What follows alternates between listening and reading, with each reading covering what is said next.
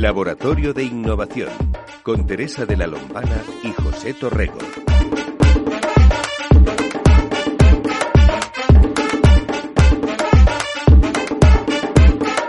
Bienvenidos a un nuevo podcast del Laboratorio de Innovación. Ya nos encontramos en la fase número 6 de la ruta de la startup. Se trata de la fase Early Stage o Preserie A. Y en este punto de creación de la startup queremos profundizar en qué nos dicen las métricas, acerca de nuestro negocio y sobre todo qué tenemos que leer en las métricas para tomar decisiones importantes. Además, hoy estará con nosotros Lupina Iturriaga, CEO de Fintonic que ha desarrollado distintas startups y ha hecho crecer una empresa como Fintonic en estos momentos. Como siempre, me acompañará también el experto José Torrego. Laboratorio de Innovación. Hola José, ¿cómo estás? ¿Qué tal, Teresa? Pues muy bien, aquí estamos un día más en un nuevo capítulo de Laboratorio de la Innovación. Muchas gracias, José. Me alegro que estemos hoy aquí, sobre todo porque vemos un punto que es como muy interesante, la verdad. Son las primeras métricas. Quería preguntarte, cuando hablamos de métricas, ¿a qué nos referimos? Antes de meternos un poco en el tema métricas, yo creo que hemos llegado a un capítulo y a una fase donde al final creo que es el momento clave de la empresa, ¿no? La empresa al final va a salir al mercado, va a lanzar su producto o servicio y, bueno, pues se, enfrenta a un nuevo paradigma, a, una nueva experiencia, sobre todo si no es lanzado ningún proyecto tecnológico antes donde al final se le van, le van a surgir muchísimas dudas, muchísimas preguntas y donde va a tener que pivotar y cambiar seguramente cosas de su empresa con el objetivo de mejorar y hacerla crecer. Respecto a lo que decías de las métricas, es interesante aclarar que cuando vamos a lanzar un proyecto tecnológico, estamos en la fase de lanzamiento, ya tenemos la tecnología, el equipo, tenemos todo preparado y, ya estamos con la, con la fase de lanzar el producto o servicio para que el cliente lo empiece a consumir. Yo creo que hay una cosa importante que tenemos que dejar clara y es que suele ser habitual, se suele recomendar una fase previa de testeo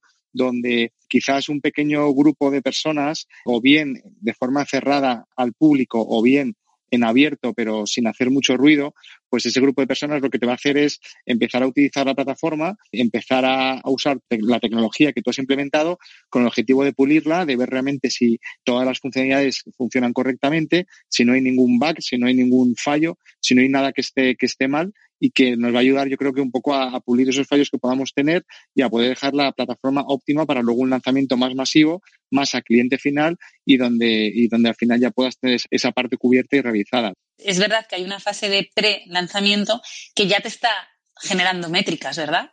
Sí, sí, y yo creo que esa fase de pre-lanzamiento que te, que te genera métricas es una fase en la que normalmente tú ya puedes empezar a sacar conclusiones. A ver, hay una cosa importante que no hemos comentado y es que depende de la empresa que tengas, al final tus métricas y cómo vas a evolucionar tu proyecto va a ser diferente. Es decir, no es lo mismo tener un e-commerce, pongo un ejemplo, donde tú vas a vender, pongamos un producto que la gente te va a comprar, que por ejemplo que seas una red social como puede ser Twenty. Tú en Twenty no vendes nada, vendes una plataforma para que la gente interactúe. Entonces, es importante en los dos casos que la plataforma y las funcionalidades funcionen correctamente, pero son dos modelos a nivel métricas distintos. ¿Por qué?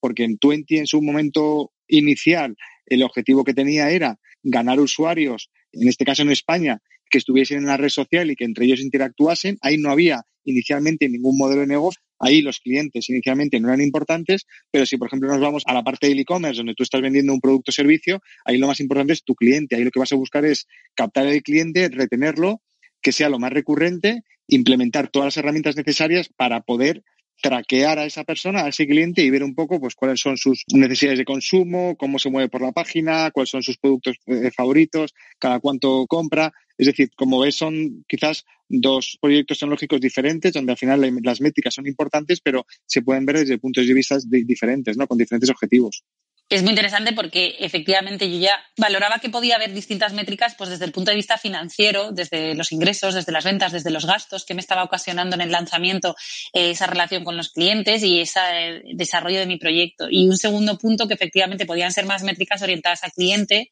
a tipologías de cliente, a cómo llego a mi cliente, a usabilidad de mi cliente si es un servicio tecnológico, pero creo que me ayuda mucho también que hayas diferenciado que en ocasiones puede ser un B2B, en otras ocasiones puede ser un B2C y yo creo que a todos esto nos clarifica que las métricas como tal son distintas dependiendo de la necesidad y sobre todo de las decisiones que vamos a tener que tomar, porque en este punto José, ¿cuánto importantes son las métricas a la hora de tomar decisiones y en qué nos ayudan estas métricas?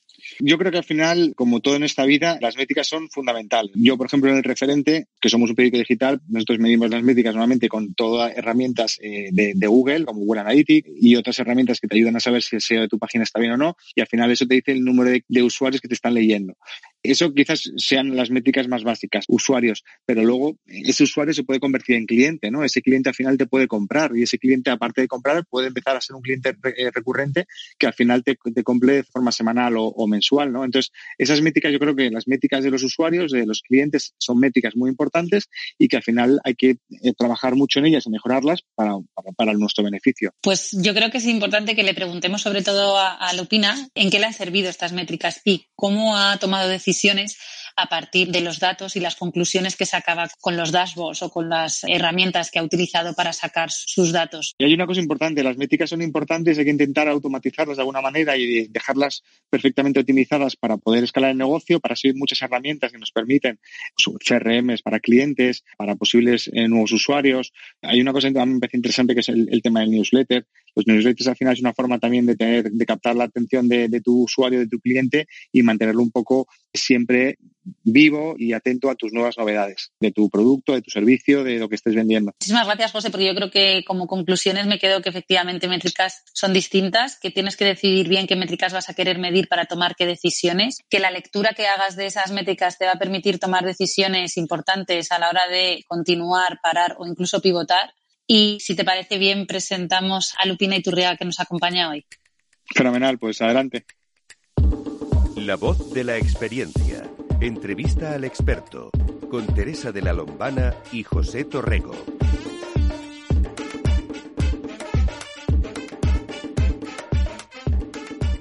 Hoy tenemos con nosotros a Lupina Iturriaga. Es CEO de Fintonic, es madre de tres hijos y además así se define ella, una eterna trabajadora y madre que le gusta conciliar y le encanta su trabajo. Gracias por estar con nosotros, Lupina, y vamos con las preguntas. Gracias, Teresa. Un placer estar aquí. Gracias, José. Nada, Lupina, como te comentaba en esta fase, que yo creo que es una de las fases previas al lanzamiento, cuéntanos cómo recuerdas el lanzamiento de Fintonic al mercado y sobre todo, ¿os costó mucho generar tracción al principio? ¿Cómo fueron esos primeros meses de vida de la empresa? Bueno, como sabéis, Fintonic eh, y a día de hoy sigue siendo un producto que no existía, ¿no? Entonces teníamos una mayor complicación porque teníamos que generar o crear un mercado. Sabíamos que la necesidad estaba, nosotros queríamos ayudar a hacer las finanzas mucho más fáciles, mucho más simples. Yo creo que es muy distinto lanzar un producto que ya hay algo equiparable ¿no? en el mercado, pues decir, oye, una lavadora más potente que, pero no podías decir, pues eso, no, existe la palabra para definir Fintonic, ¿no? Tuvimos la suerte de conseguir muchos usuarios porque al ser algo muy novedoso salimos en muchas televisiones, mucha prensa, Luego, por supuesto, al principio, como todo el mundo, empezamos cuatro personas, pues, eh, pues no tenías presupuestos grandes, no podías hacer campañas fuertes de marketing, pero nos ayudó mucho el boca a oreja, que los usuarios vieron de verdad y eso intentamos seguir transmitiendo a día de hoy, que ellos influían en cómo iba a ser Fintonic. Yendo un poco a la parte operativa y para ese emprendedor que está a punto de lanzar su startup, ¿qué recomendaciones le darías a la hora de invertir el presupuesto de marketing y cuáles serían aquellos canales en los que vosotros conseguisteis mayor retorno? ¿Dónde generasteis más, más leads y más, y más usuarios? La inversión inicial fue, fue mínima. Entonces, eh, pero mínima es mínima. Hicimos un poquito de redes sociales, pero no, empezamos con muy poco dinero, está claro. Entonces, invertimos mucho en los usuarios, en que ellos mismos pudieran comentar el producto, intentar generar una especie de loop viral para que ellos mismos comentaran y, nos ayudaran, se sintieran parte de la tribu de Fintoni. Así fue como empezamos. Es una realidad. No teníamos, no teníamos presupuesto. Siempre, yo creo que es muy importante para todos los emprendedores tener un coste fijo de adquisición muy marcado, muy bajo. Si no, eh, siempre te va a salir mucho más caro y no te va a salir tu business plan. Durante los primeros meses del lanzamiento de Fintonic, eh, ¿hubo alguna acción de marketing que os generase un incremento destacado de usuarios y de leads?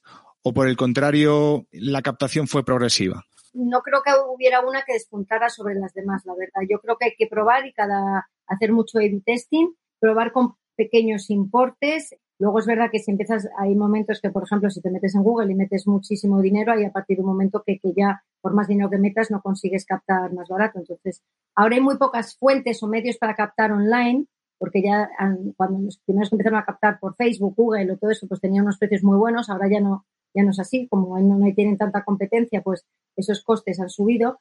Entonces yo creo que ahora hay que ser más growth hacker, hay que pensar fuera de lo que existe si estás empezando, porque si no eh, te vas a asimilar gastos muy altos. Pero nosotros lo que más nos ha funcionado siempre, nuestra capacidad de dar información y estar en medios, que los medios nos consideran una fuente de información. Lupina, ¿tuvisteis en esta fase que pivotar mucho el modelo de negocio y las funcionalidades de la plataforma? Y por otro lado, ¿había cosas que realmente no funcionaban y tuvieseis que cambiarlas? Es normal, imagino, que sucedan esos aspectos relacionados con la tecnología en esta fase, ¿verdad? Nosotros fallamos porque en principio empezamos con un producto destinado para tablet, tableta o PC y pivotamos rápido a móvil, pero teníamos que haber empezado con móvil, claramente, y no lo hicimos en su día.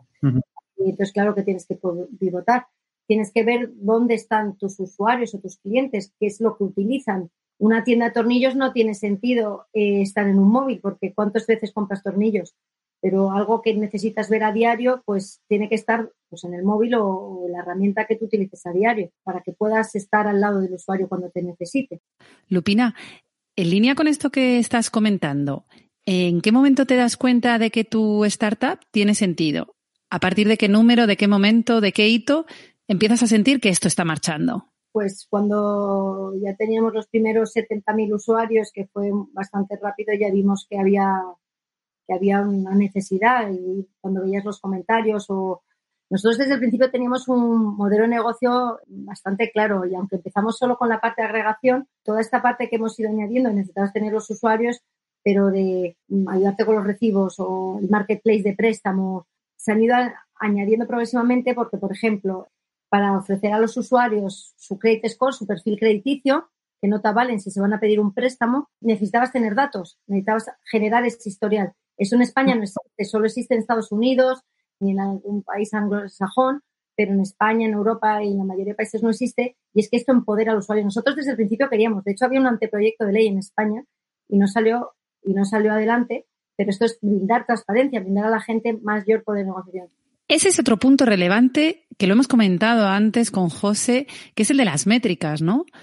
¿Cuánta importancia tienen las métricas para vosotros? ¿Bien para continuar con la estrategia marcada o bien para pivotar la startup y decidir cambiar? Para nosotros los datos y para todo el mundo es lo más importante. Desde el principio nosotros usuarios decimos que el dato es lo más importante para él, que él si no tiene el dato y no lo entiende no puede tomar mejores decisiones. Si, si él no está, el usuario, encima de sus finanzas, en nuestro caso, que en cada uno, o sea él el que controla los bancos, a las compañías de seguros o a quien sea, es decir, que los datos los posea él, no puede tomar ninguna decisión. Y cualquier empresa igual. Esto es para los clientes o para las empresas. Nosotros, en cualquier cosa que hagas, eh, si vas a hacer un anuncio o si vas a hacer a repartir flyers, me da igual, lo que vayas a hacer lo tienes que medir, si no, no vale, mm. si no, no cuenta. Un vídeo que quieres meter en YouTube. los, eh, los, horarios, los días, vacaciones, cuándo se conectan más, o sea, tantas métricas que te pueden ayudar, ¿no? A poder. Y las tienes que tener pensadas desde el principio. Es decir, no vale que luego hagas una idea y luego metas las eh, métricas. Y luego también dentro de la no solo por las acciones de marketing, sino por todos los flujos que tengas dentro de tu aplicación o de tu web tienes que estar medido dónde toca la gente, dónde va, a qué horas, enganchar a la gente. Entonces la gente eh, solo se enganchará si le ofreces algo bueno y en el momento que lo necesita. Entonces, o lo tienes bien medido, qué es lo que necesita, cuándo lo necesita, qué es lo que toca, qué es lo que ni mira, que si no, no es imposible, claro. Ya metidos en fase de crecimiento, con la empresa a tope y creciendo mucho en métricas, en usuarios y en facturación, Lupina, ¿cómo os organizáis internamente en Fintonic y cómo repartís las tareas entre los socios fundadores, sobre todo para cumplir los objetivos del roadmap a corto? Cerrar una ronda, lanzar una nueva versión. Y por terminar esta pregunta, ¿cuáles crees que son los aspectos vitales para que una empresa pueda crecer exponencialmente en esta etapa? Nosotros somos tres coceos en Fintonic y gente siempre eh, le impresiona que seamos tres, pero para mí funciona mucho mejor porque además cuando hay dudas eh, gana la mayoría, ¿no? Entonces, para mí eh, estamos muy bien porque somos muy complementarios. Dentro de Fintónica hay como si dijéramos muchas pequeñas empresas, una de préstamos, una de seguros, porque somos corredores de seguros. Son varias empresas y en cada momento necesitan de uno de los tres. No en todos los momentos nos necesitan a los tres a la vez. Pues cuando tienes que levantar dinero, pues por supuesto siempre hay una persona que está más enfocada a levantar dinero y otros dos se quedan más en el día a día, aunque luego tengamos que acompañar, pero hay uno que es de los tres que se va a enfocar más a, pues a, hablar con los inversores, relación con inversores. En nuestro caso también, eh, yo me ocupo mucho del usuario eh, y luego hay otro que está más en el día a día de pues, operativa, de que las cosas salgan, que, que hay que subir una versión, que hay que bajarla pues está más en ese día a día, hablando con todos los managers del equipo y consiguiendo que todo vaya alineado y mm, como un ejército funcionemos todos simplemente perfectamente y se ejecute con la mayor sencillez y rapidez posible.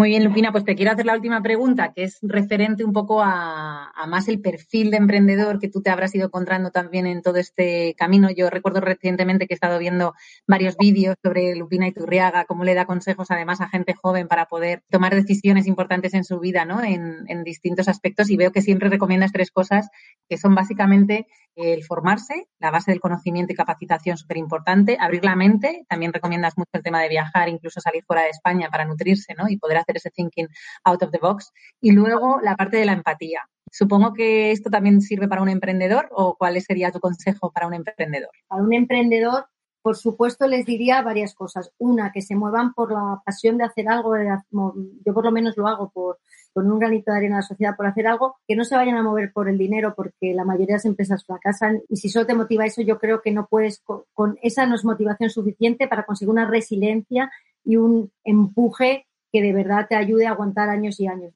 Luego me parece muy importante para los emprendedores para nada la idea, que creo que la idea seguro que se han copiado, la tienen 700.000 personas, sino cómo la ejecutes y el equipo que tengas para ejecutarla. Eso es importantísimo, que de verdad cumplas los plazos y que seas muy, muy organizado, porque si no, no vas a llegar a ningún sitio. Y luego, por supuesto, es muy importante también, creo, el momento de mercado. Hay veces que hay ideas con equipos buenísimos que no están en el momento de mercado y si no están en el momento de mercado, porque a lo mejor es, a nosotros nos pasó en una empresa del pasado que no era Fintonic, pero que estaba hecha para que subieran los tipos de interés, bueno, desde entonces eh, siguen bajando y bajando, y no funcionó, claro, ¿cómo va a funcionar? O sea, no había la demanda, tiene que haber una demanda, tiene que cubrir una necesidad, si no es imposible. Y entonces hay que estudiar mucho que tenga un encaje tu producto y que, que veas que de verdad va a resolver algo y que, y que, sí que lo van a tomar como en su día a día, como respuesta a su problema, ¿no? Y por último, y si no, yo creo que sería mentira, hay que tener suerte. Si no tienes suerte, la gente, a mí me parece muy pedante cuando la gente dice, no, es que la suerte la encontró trabajando. No, si no tienes suerte, a lo mejor tienes las otras tres cosas, tienes un buen equipo ejecutando, tienes la pasión por hacer algo muy bueno, es el momento de mercado, pero la suerte también influye, yo creo, y nosotros, todos los emprendedores, yo creo que, no sé, nos pueden llamar a veces locos, ¿no? De que hay veces cosas que otros no se atreverían a hacer, tú, tú sí, tú te lanzas a hacerlo y, dejas el confort de una gran empresa por luchar por tus ideales o por el producto que quieres lanzar y para mí Fintonic es mi cuarto hijo. Y también hay que ponerse un límite de fecha. Si ves que si llevas mucho tiempo intentando algo y no sale y ya te has salido tu business plan ya no lo estás cumpliendo para nada, estás muy lejos, ponte una fecha límite. Yo en el pasado he montado otras startups que no han salido y otras que sí. Y hay que ponerse una fecha porque si no puedes hundirte tú y a la compañía detrás. No pasa nada, está claro. Al final no siempre se gana, a veces también se pierde. Bueno, Lupina, pues muchísimas gracias por tu experiencia, por tus palabras, por, por habernos acercado la experiencia sintónica al laboratorio de la, de la innovación. Eh, gracias mi interés a ti, como siempre, por, por codirigirlo y, y, estar ahí al pie del cañón. Y bueno, pues como sabéis, nos podéis seguir a través de nuestros, nuestros canales sociales, a través de Twitter, a través de LinkedIn, en nuestros eh, perfiles personales de LinkedIn también, Teresa de la Lombana y José Torrego, y también dentro de poco a través de nuestra página web. Nos vemos la semana que viene con el capítulo 7. Entrevistaremos a Carlos Jiménez, el CEO de Ballet. Quizás sea un, una fase, un capítulo que, al que no nos gustaría nunca llegar, que es básicamente que la empresa no funcione y que tengamos que cerrar la compañía. ¿no? Yo creo que también eh, del fracaso y de los errores se, se aprende y, y seguro que, que, sacamos conclusiones también muy interesantes. Hasta muy el próximo bien. capítulo.